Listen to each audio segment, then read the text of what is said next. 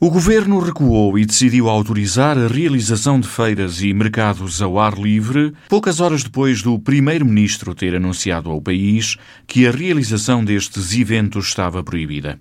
Assim, esta atividade vai continuar a realizar-se se as câmaras municipais derem luz verde depois de verificadas as condições de segurança e o cumprimento das orientações definidas pela Direção-Geral de Saúde. A medida estava a ser muito contestada pelo setor e mereceu críticas das próprias associações de feirantes e de vários dirigentes partidários.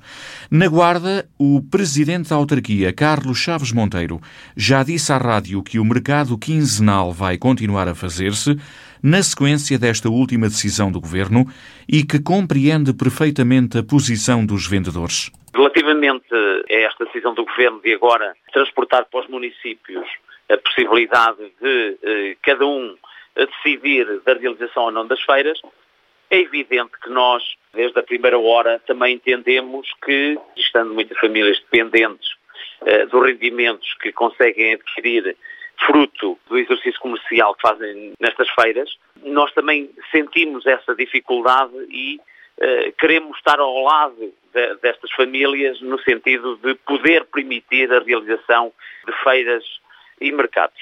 Poder, eh, eh, com eh, regras mais restritivas do que aquelas que existiam neste passado recente, mas ainda assim estão permitir a possibilidade da realização da, da feira aqui quinzenal.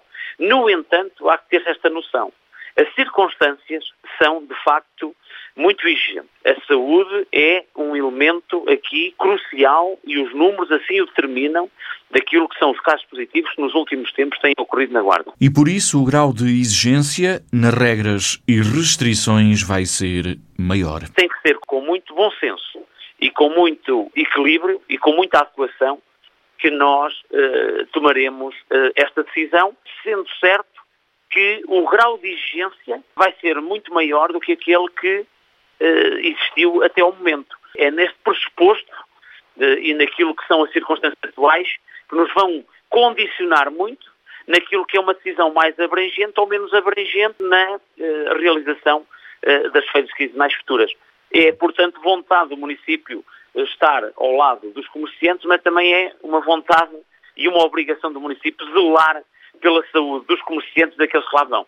Tentaremos aqui, dentro daquilo que é o quadro legal, eh, a dar alguma abertura à realização destas feiras. Haverá assim um controlo mais apertado nas entradas para o espaço da feira? Principalmente o número de entradas.